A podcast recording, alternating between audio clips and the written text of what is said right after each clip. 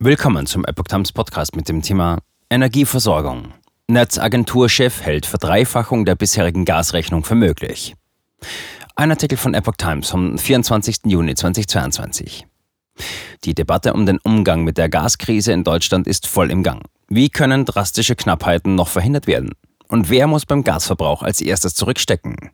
Nach Ausrufung der Gasalarmstufe hat Bundesverbraucherschutzministerin Steffi Lemke den Vorrang bestimmter Teile der Gesellschaft bei der Versorgung betont. Für mich ist besonders wichtig, dass in allen Stufen dieses Notfallplans die Versorgung von privaten Haushalten und sozialen Einrichtungen wie Krankenhäusern gesichert ist und sie besonders geschützt sind, sagte die Grünen-Politikerin der DPA.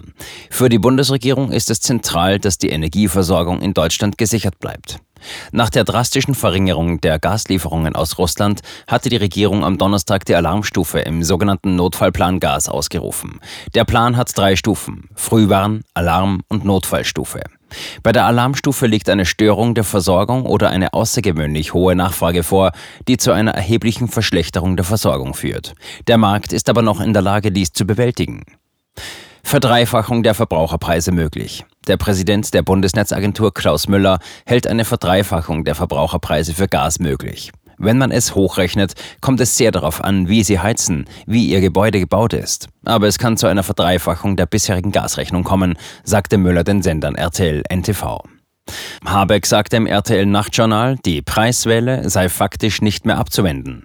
Auf die Frage, ob er befürchte, dass Russland nach einem für Mitte Juli geplanten Wartungsintervall der Gaspipeline Nord Stream 1 gar kein Gas mehr liefern werde, sagte er, ich müsste lügen, wenn ich sagen würde, ich befürchte es nicht.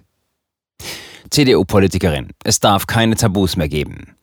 Der Wirtschaftsflügel der CDU fordert Habeck auf, einer längeren Laufzeit für die verbliebenen drei Atomkraftwerke in Deutschland zuzustimmen.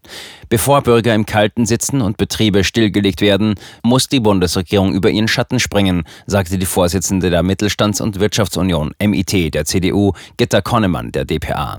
In zwölf Wochen beginne die Heizperiode, warnte die Bundestagsabgeordnete.